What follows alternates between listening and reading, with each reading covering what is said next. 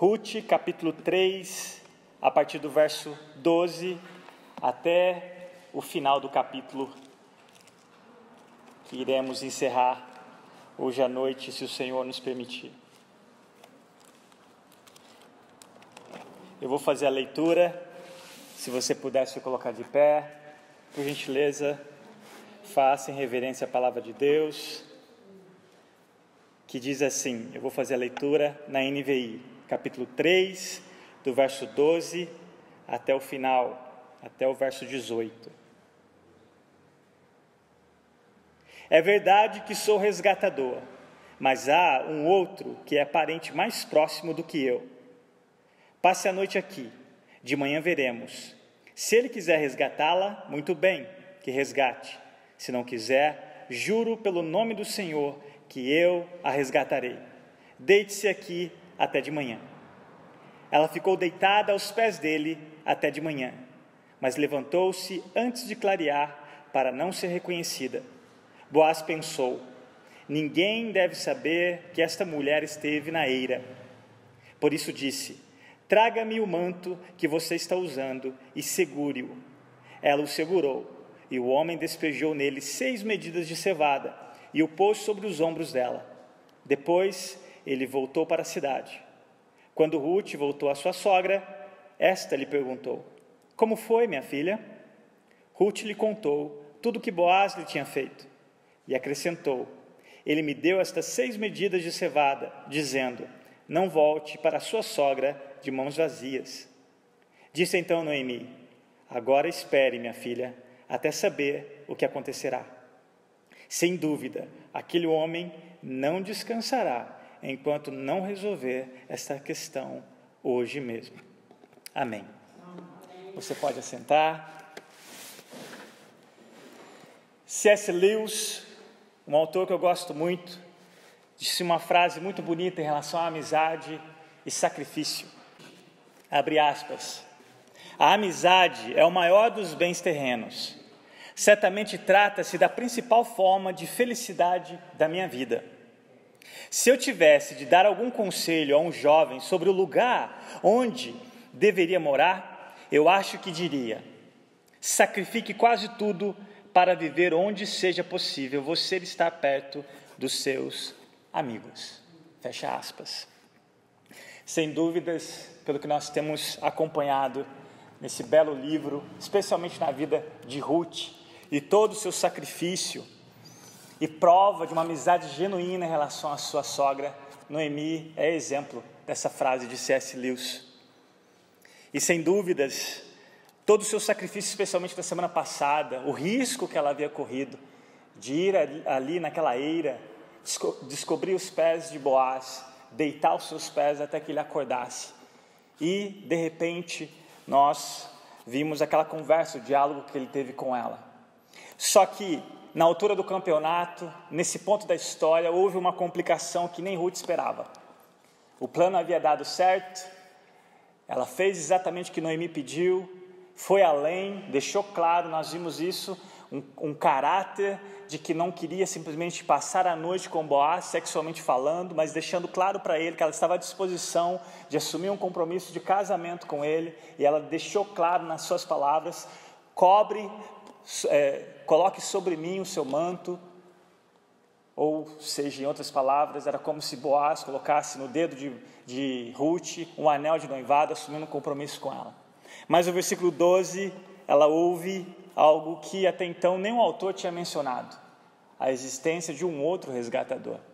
Versículo 12 nos diz: Boaz, em resposta ao pedido de Ruth, de que ele era o resgatador e ela estava à disposição dele para casamento, ele disse: É verdade que sou resgatador, mas há um outro que é aparente mais próximo do que eu.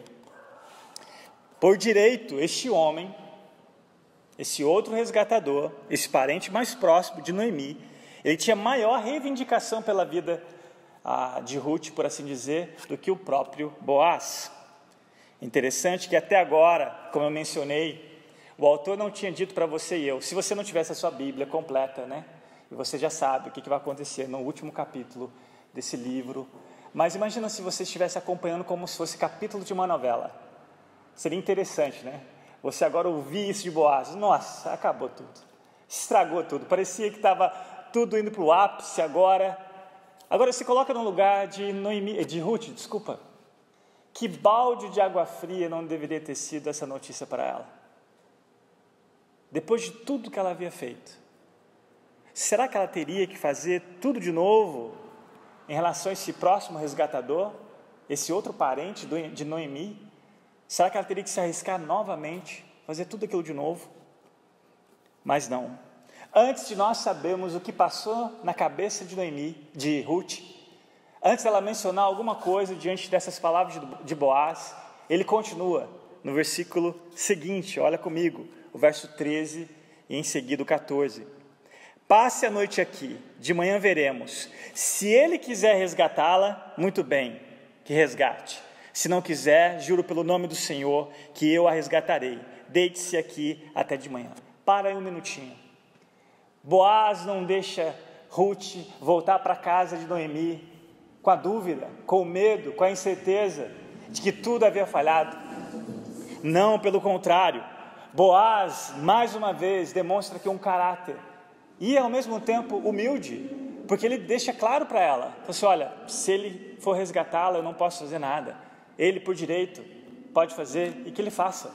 Mas, se ele não fizer, aqui ele traz uma terceira pessoa como testemunha ao compromisso que ele está assumindo com aquela mulher que ele sabia que não deveria perder a oportunidade de casar com uma mulher como Ruth. E ele fala, pelo nome, juro pelo nome do Senhor, ou em outras palavras, que o Senhor seja testemunha, que eu não cumpra com você o que está acontecendo só entre nós dois aqui, ninguém está ouvindo, mas se for para resgatá-la, eu farei.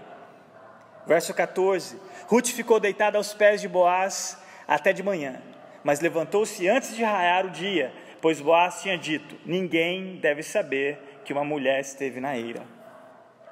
De manhã, antes da luz do sol, antes que aquela luz entrasse na eira, ou se fosse um lugar aberto, possivelmente um local onde Boaz estaria coberto né, da, do sereno, antes que a luz entrasse naquele local, antes que manchasse injustamente o caráter ou a reputação de Boaz, eu li uma outra versão aqui que ele ele disse, né, Boaz disse, eu tinha dito, ninguém deve saber que uma mulher esteve na eira. Em outras versões, em outras traduções, o texto vai dizer que ele pensou consigo mesmo. Ninguém deve saber que uma mulher esteve na ira. Na semana passada eu tinha, eu tinha dito para vocês, como alguns acreditam, de maneira é, liberal, por assim dizer, teologicamente falando, que Boaz passou uma noite com Ruth, que Boaz havia fornicado com Ruth. E aqui é interessante que tem um documento, na verdade, na tradição judaica, um escrito judaico, a respeito da posição de Boaz como resgatador e por que ele pensou dessa forma, que ninguém pode saber que essa mulher passou a noite aqui. Segundo a tradição judaica, há algo interessante que diz que o homem que fosse suspeito de ter tido relações sexuais com uma gentia, ele perdia o seu direito de exercer esse voto, o voto do levirato, que da última vez eu não consegui falar esse voto, né? O voto do levirato com ela. Mas Boaz faz o que? O possível, toma todo o cuidado para que isso não atrapalhasse até então ah, esse, essa possibilidade dele ser o resgatador, e muito menos que manchasse a a reputação de Ruth em relação a esse outro resgatador que tinha uma reivindicação por direito melhor do que a dele. Assim, ele deu um jeito de Ruth voltar para casa mais cedo, especialmente para que ninguém visse. E Ruth tem a iniciativa também de levantar antes mesmo de clarear o dia. Versículo 15, olha o que ele disse para Ruth. Traga-me o manto que você está usando e segure-o. Ela o segurou e o homem despejou nele seis medidas de cevada e o pôs sobre os ombros dela. Depois ele voltou para a cidade. Na mesma hora que ele mandou Ruth voltar para casa, não de mãos vazias, ele já vai para a cidade para resolver essa questão.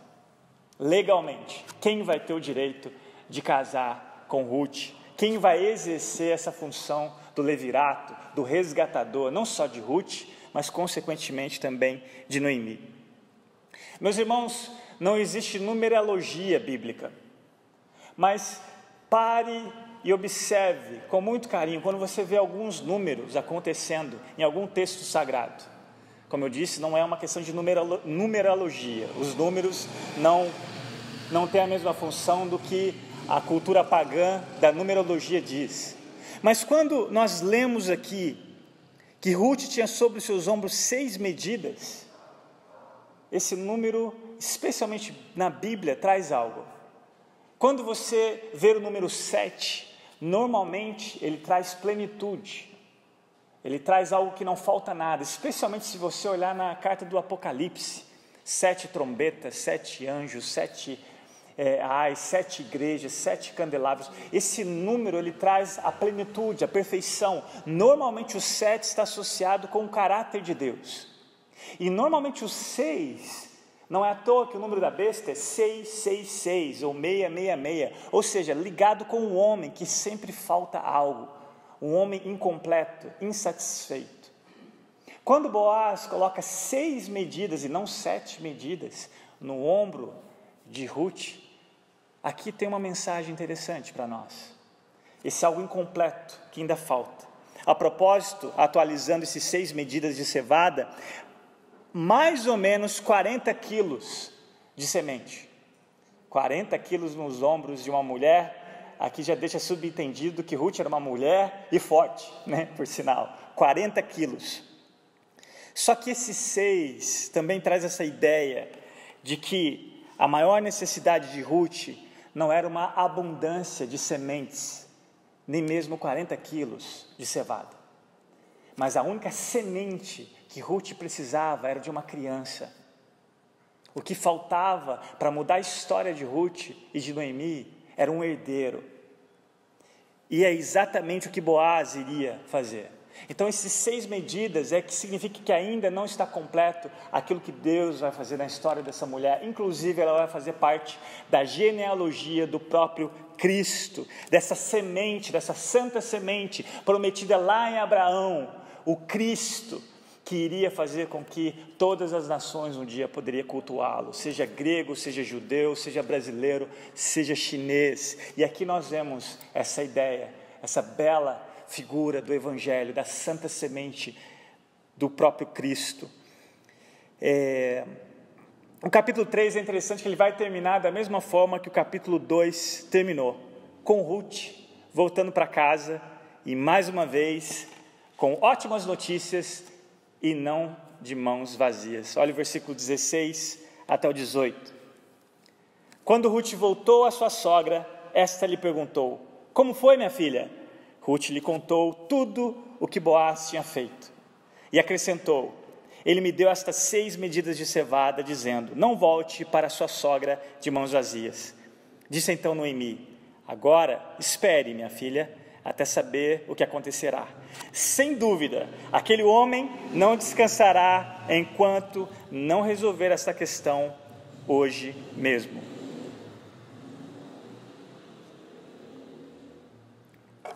Eu já falei e vou repetir que nós temos o privilégio de termos a tradução da palavra de Deus em várias é, diferentes traduções dos, outros, dos textos originais no português em várias traduções. Isso é um privilégio. E é interessante, eu aproveito esse privilégio quando eu vou fazer, preparar um estudo bíblico ou preparar um sermão, no mínimo eu pego quatro diferentes traduções, porque cada uma tem sua peculiaridade. E é interessante que eu passei a pesquisar uma versão que chama Almeida Revista Corrigida, mais antiga, era de 1969, quando ela foi oficialmente traduzida pela Sociedade Bíblica é, do Brasil. E esse versículo 16, que você talvez na sua tradução, possivelmente é, é bem próximo do que eu li na NVI, quando, Ruth, é, quando Noemi perguntou como foi minha filha, observe na sua tradução, se não tem algo parecido nesse sentido, como foi minha filha. Mas nessa tradução que eu mencionei, Almeida, revista e corrigida, a pergunta é totalmente diferente. A pergunta está assim: Quem és tu, minha filha? Muito interessante. Quem és tu? E numa outra, e na maioria que você vai encontrar, como foi? Essa pergunta costuma dar muito trabalho para os tradutores e os comentaristas bíblicos. Porque se você for ler à primeira vista quem é você, será que estava tão escuro assim quando Ruth retornou para casa que Noemi, com a sua luz de lamparina, não pôde reconhecê-la e perguntou quem é você? Será? É por isso que a maioria das traduções faz mais sentido como foi minha filha? Ou em outras traduções também, como se passou minha filha? Como se sucedeu? Mas então por que a Almeida Revista Corrigida traduziu, traduziu Quem és tu, minha filha? E um estudioso em tradução disse algo profundo nesse sentido. E graças a Deus que nós temos o privilégio de ter em português essa tradução. Olha o que esse, esse estudioso disse. Ele falou que quando Noemi pergunta quem é você, em outras palavras, não é para dizer o seu nome.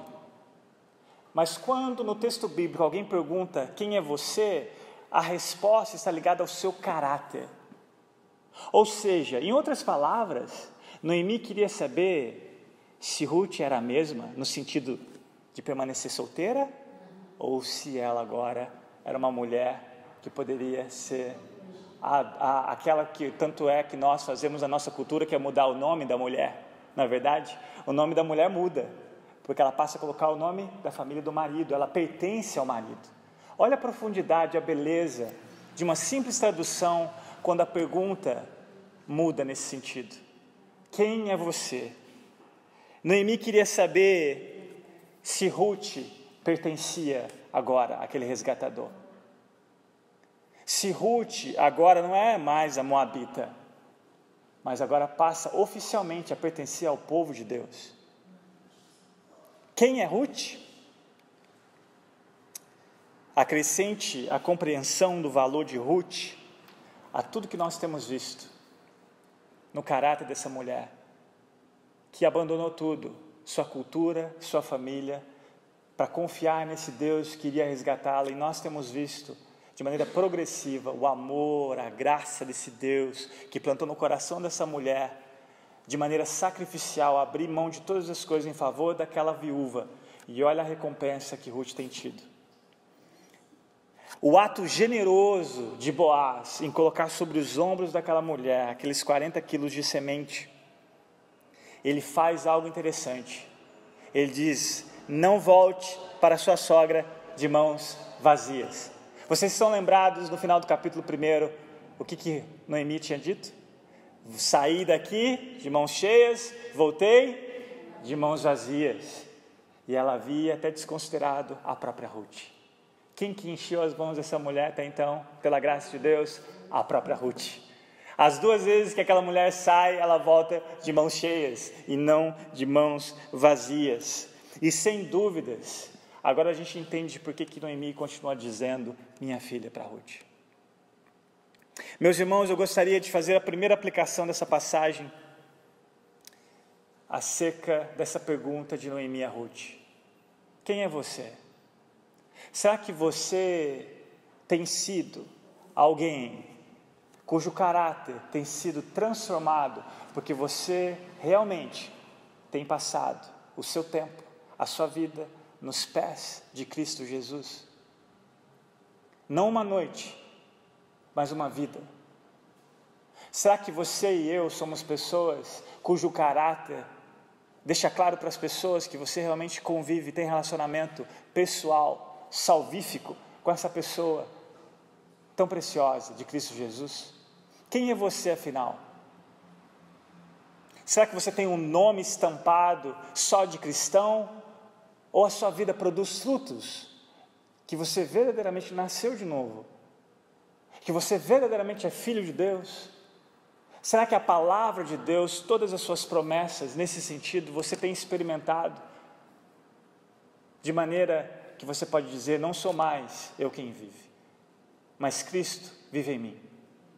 Eu gosto muito de um testemunho de, de Agostinho, que depois ele ter sofrido Sofrido porque realmente ele experimentou a dor da conversão de uma maneira espetacular, através de um garotinho que estava dizendo uma frase secular e ele associou aquela frase com o texto de Romanos, ele foi ler a palavra de Deus e ele recebeu um impacto que mudou radicalmente a sua vida. Ele era um religioso, só de fachada, mas ele experimentou do poder desse evangelho, que muda a sua mente, o seu coração, que muda o seu caráter, não só o seu RG ou o seu nome, mas quem você é. Você nasce de novo. E Agostinho, uma vez andando numa rua que ele costumava andar na sua velha vida, alguém corre e toca no ombro daquele homem, uma prostituta. Ela tinha chamado o nome dele várias vezes, e ele a ignorou, ele continuou caminhando, mas ela correu até ele e tocou no ombro dele. E ele virou e ela disse: Eu sou aquela. E ele respondeu: Eu não sou mais aquele. Será que você pode dizer: Eu não sou mais aquela? Eu não sou mais aquele? Porque você de fato experimentou o encontro real com Jesus e mudou radicalmente a sua vida. Segundo, a segunda aplicação, no exemplo dessa mulher de Ruth, de maneira voluntária, de todo o seu sacrifício, sua fidelidade de amizade com a sua sogra, eu quero fazer uma pergunta. O que você está disposto a arriscar e para que ou para quem? Para se divertir ou receber uma promoção, ou até mesmo para ter uma curtida em uma foto, as pessoas estão dispostas a fazer até mesmo loucuras. Ontem nós, secularmente, nós não, mas a maioria celebrou o Dia dos Namorados. É uma celebração secular, não é cristã. Não nada errado de você celebrar, nada errado de você ter um, um almoço ou um jantar romântico com a sua esposa. Não espere uma vez no ano para fazer isso. Né? O cristão não espera uma vez no ano para fazer isso. Mas ontem talvez muitos fizeram loucuras de amor. Talvez, não sei. Outras estão dispostas a escalar montanhas, cruzar os mares, até mesmo suportar dores por razões e motivos que você consideraria loucura. Mas a minha segunda pergunta, meus irmãos, para você e para mim é a seguinte: o que você e eu estamos dispostos a arriscar, porém, por causa do Evangelho de Jesus? E é interessante que para a maioria de nós a verdadeira resposta seria: não muito, eu não tenho arriscado muita coisa nesse sentido. Nós não estamos dispostos a arriscar as nossas vidas ou a nossa saúde, porque muitas vezes nós estamos preocupados com a nossa própria reputação, o nosso conforto, Talvez os nossos amigos, talvez você considere a amizade de alguém tão importante mais do que o seu melhor amigo, que é Cristo Jesus, e você não está disposto a arriscar, simplesmente por compartilhar o Evangelho e saber que talvez aquela pessoa nunca mais vai olhar na sua cara. Eu já perdi bons amigos nesse sentido, mas nunca me arrependi. Quem perdeu foi eles, não fui eu, porque eu continuei com o verdadeiro amigo. Não vale a pena você abrir mão de um amigo, quem quer que seja, em contrapartida de abrir mão do verdadeiro amigo que é Cristo Jesus. Todos nós temos nossas desculpas, não é verdade? Compartilhar a nossa fé pode nos custar alguma coisa, vai nos custar alguma coisa. Talvez o tempo, que você anda ocupado demais com coisas que não duram eternamente. E se Ruth tivesse agido da mesma forma? Já se perguntou? Suas ações certamente poderiam ter custado sua reputação, é muito pior naquela noite, ao deitar aos pés daquele homem que ela não conhecia o caráter até então. Noemi merecia que Ruth abrisse mão de se casar com alguém mais jovem? Só para que ela não sofresse mais uma vez abandono? Certamente que não. Mas Ruth assumiu o compromisso com Noemi. Apesar de todo o descaso, todo o desprezo que ela havia sofrido da sua sogra até então, do que nós vimos no primeiro capítulo. Ela foi até o fim. Ela arriscou até o fim.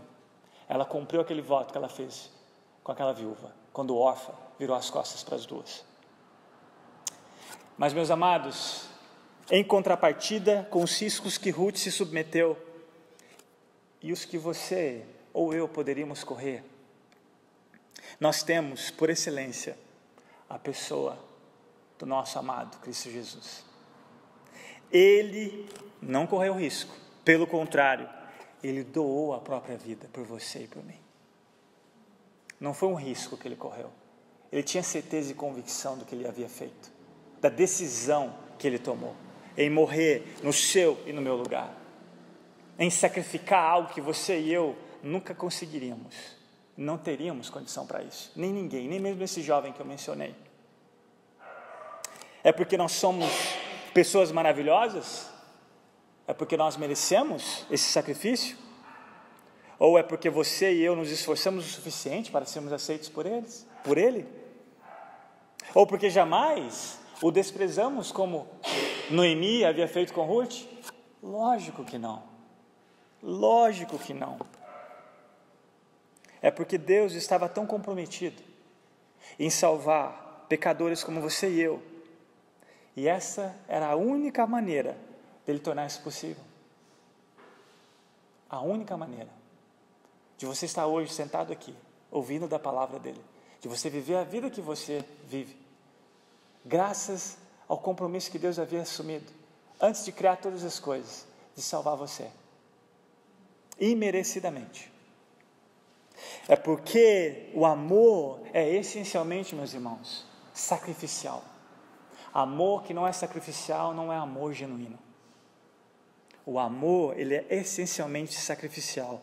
Por isso Deus amou tanto o mundo que ele enviou o seu filho para viver a vida que você nunca vai viver em obediência e perfeita obediência à lei de Deus, para morrer a sua morte no seu lugar, para pagar por toda a desobediência de todos os seus pecados, desde quando você nasceu até que você morra ou até que Jesus volte. E graças à ressurreição de Jesus, todos aqueles que depositaram a sua fé nele, como suficiente Salvador e Senhor de suas vidas, podem agora se considerar como uma frase dos filmes de romance. Não sei se você já percebeu. E viveram felizes para sempre. Só em Cristo isso se torna real. Só em Cristo você e eu podemos de fato vivermos felizes para sempre. Então, como podemos ficar quietos diante de tamanho amor, de tamanha graça? Como você pode ficar calado diante de um parente que você sabe que está vivendo uma vida totalmente contrária à vontade de Deus e que ele está debaixo da ira de Deus? E se ele não correr para debaixo da graça em Cristo Jesus, nesse, nesse, nesse sacrifício, ele está perdido eternamente. Como ficar calado diante disso? Se você ama realmente seu amigo, como você fica quieto diante da única notícia que pode salvá-lo eternamente? Não vale a pena correr o risco? Será que não vale a pena correr o risco? Nós nos arriscamos por coisas incomparavelmente inferior ao valor de uma vida. Então, por que não buscar ou criar oportunidades para falar de algo que nem todas as riquezas desse mundo poderia comprar?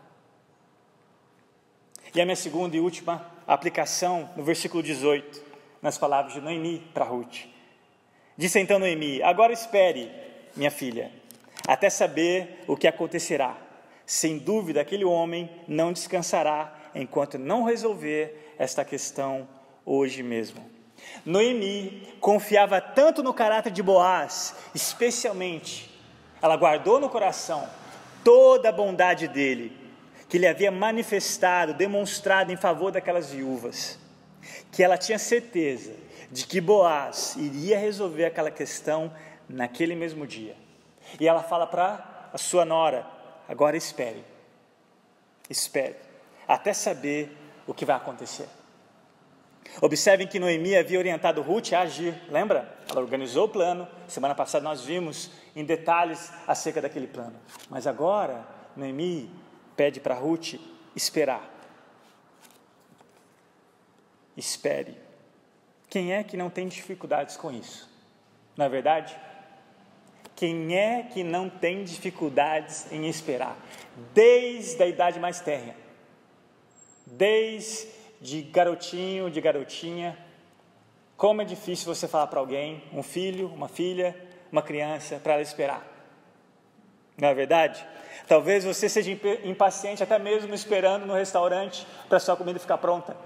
Não é à toa que as, que as comidas fast food né, são tão famosas, vendem tanto, porque é rápido, você não espera muito. E quando espera demais, você já começa a reclamar que tem alguma coisa errada com a sua senha, ninguém te chama. Mas como esperamos sem sermos consumidos pela ansiedade? Quem não é ansioso? Quem já nunca experimentou nessa vida ansiedade?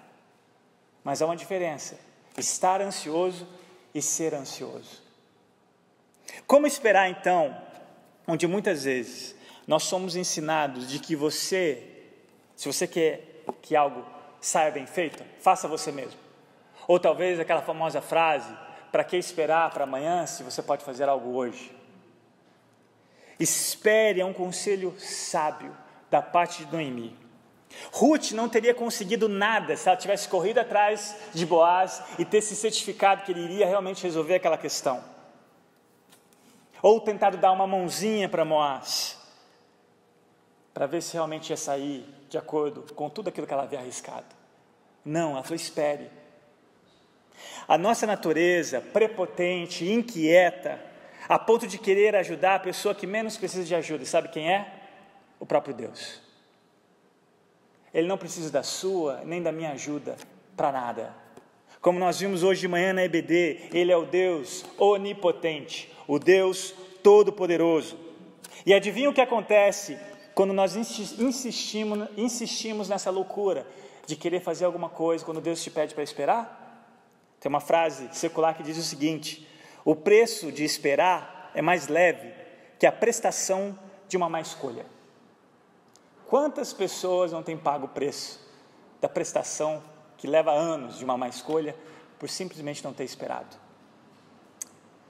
versículo 10 do Salmo 46 é um remédio, maravilhoso remédio para um espírito inquieto, ansioso, relutante quanto à espera. Diz assim a palavra de Deus: Aquietai-vos e sabei que eu sou Deus.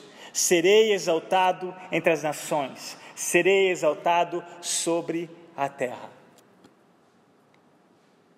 Sem dúvidas, nós temos aprendido com essas duas mulheres, e aqui Ruth nos dá, Noemi nos dá uma lição de sabedoria. Ela confiava tanto no caráter de Boaz, que pede não só para Nora, mas para ela mesma não fazer nada. Será que você e eu conhecemos tanto o caráter de Deus a ponto de confiá-lo, de confiar nele, qualquer que seja uma situação que você precisa esperar? A palavra hebraica aqui nesse versículo 10 do Salmo 46, aquietai-vos, sabe como que é na maneira literal? Calha a boca. É como se você dissesse a si mesmo, aqui Deus dizendo diretamente para nós, mas é como se você dissesse a si mesmo, para sua mente inquieta, para o seu coração inquieto, calha a boca. Você fizesse com que todos os sons externos e internos que mantêm você agitado ou agitada como Marta, se aquietasse, confiasse, porque você realmente sabe que Deus é Deus que Deus é onipotente, Ele é poderoso para fazer infinitamente mais do que você pensa ou pede, especialmente se você precisa esperar. Uma outra forma também, esse aquietai-vos, é como se você tirasse as suas mãos e descansasse. É como se você tirasse as mãos do volante da sua própria vida e deixasse com que Deus assumisse o controle. E Ele tomasse qualquer direção que Ele julgasse necessário, porque Ele realmente sabe o que você precisa. Ele sabe das suas necessidades melhor do que você mesmo. Meus amados, é só assim que nós podemos tirar esse fardo da ansiedade durante a espera e colocar esse fardo nos ombros muito mais largos do que o seu, do que o meu, através da oração. A oração nos leva a experimentar esse remédio. Porque a oração tem esse papel de não só te levar ou lembrar a si mesmo de tudo que você ouve aqui nas quartas ou nos domingos ou do que você tem lido, trazer à sua memória o caráter de Deus, quem Ele é. E ao mesmo tempo que você traz a memória durante a oração, que você também coloca diante de Deus as suas necessidades, Ele te dá um coração tranquilo, um coração que esse mundo não conhece, esse mundo de micro-ondas esse mundo do instantâneo, do miojo. Ele te dá um coração que sabe descansar, que sabe confiar e saber que o amanhã, mesmo que você não tenha controle, pertence a Deus e Ele sabe muito bem das suas e das minhas necessidades. Não é à toa que Paulo nos dá um imperativo, ele nos dá uma ordem, não uma opção. Ele nos dá uma ordem em Filipenses capítulo 4, versos 6 e 7. Ele diz: Não andem ansiosos por coisa alguma. Estar ansioso é algo que você e eu experimentamos. Você não tem ideia como eu experimento às vezes. Eu tenho responsabilidades como a maioria de vocês tem, como casado, como marido. Eu sei, entendo da responsabilidade de cuidar de outras pessoas, que um, Deus, que um dia Deus vai me, me pedir contas. E tem um fardo adicional que você não tem, e não queira, como o Tiago diz, que eu vou ter que prestar conta de cada um de vocês diante de Deus. Mas eu descanso, eu não ando ansioso, porque eu oro, é por isso que nós temos que orar muito. E eu já disse, a oração é um termômetro da sua vida espiritual. Aonde está a sua confiança em você mesmo? Então você ora muito pouco. Mas se está em Deus, você ora muito. Porque você sabe que sozinho você não tem condição nenhuma de fazer nada.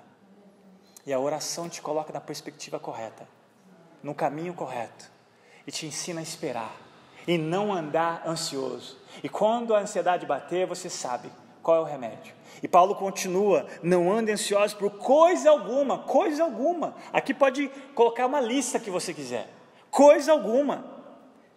Mas qual é o remédio então, Paulo? Ele continua: mas em tudo, em tudo, pela oração e súplicas e com ações de graças, apresentem seus pedidos a Deus. E como consequência, e a paz de Deus, que excede todo entendimento, especialmente o entendimento ansioso, um coração inquieto, a paz de Deus, que excede todo entendimento, guardará, protegerá o seu coração, guardará os seus corações e as suas mentes, aonde?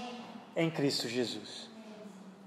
A pessoa que você e eu jamais podemos tirar os olhos. E adivinha o que a oração faz? Coloca os olhos no lugar certo. Porque só Ele é o autor só Ele é o consumador da sua fé. Você não gera fé em si mesmo. Nem a oração tem esse poder de fazer isso. Mas a oração é um meio que Deus usa para colocar os nossos olhos, assim como Pedro nunca deveria ter tirado enquanto ele caminhava sobre as águas, de Jesus. E muitas vezes, quando as circunstâncias, quando nós colocamos os olhos nas circunstâncias e ficamos correndo de um lado para o outro, aí a oração nos lembra: opa, está na hora de voltar os meus olhos assim como o salmista: Elevo os meus olhos para os montes, de onde me virá o socorro? O meu socorro vem do Senhor, que criou os céus e a terra. É ali, meus amados. Não é colocar os seus olhos no noticiário, não é colocar os seus olhos na sua conta bancária, não é colocar os seus olhos na sua condição da sua saúde física ou qualquer que seja. Nada disso é errado, mas coloque tudo, apresente isso tudo diante de Deus em oração. Eu gostaria de encerrar com duas estrofes de um hino e fazer delas uma oração para a minha vida. Eu gostaria que você também pudesse fazer dessas duas estrofes uma oração para a sua vida. Porque, meus amados, a paciência é um fruto do Espírito Santo. Você não tem, eu não tenho. Secularmente há uma frase que diz: paciência é uma virtude. É verdade, mas não é uma virtude natural. Você não nasce com ela. É dado. Toda virtude é dada. Todo vício você já tem. Mas a virtude, que é o contrário do vício, é dado. É graça. E é o Espírito Santo. E se você olhar lá em Gálatas, no capítulo 5, ela vai estar lá com o fruto. Paciência. Então, eu gostaria de ler essas duas estrofes e clamar que o Espírito Santo de Deus, mudando o nosso caráter em Cristo Jesus, nos leve a sermos pessoas pacientes, que saibam, de fato, esperar. Não esperar que as coisas aconteçam, mas esperar no Senhor, no caráter dele. Diz assim a letra desse hino: Sopra em nós, Senhor, convida a nos encher, para amar o que amas tu e teu querer fazer. Sopra em nós, Senhor, vem nos purificar, até sermos com teu querer, agir ou esperar.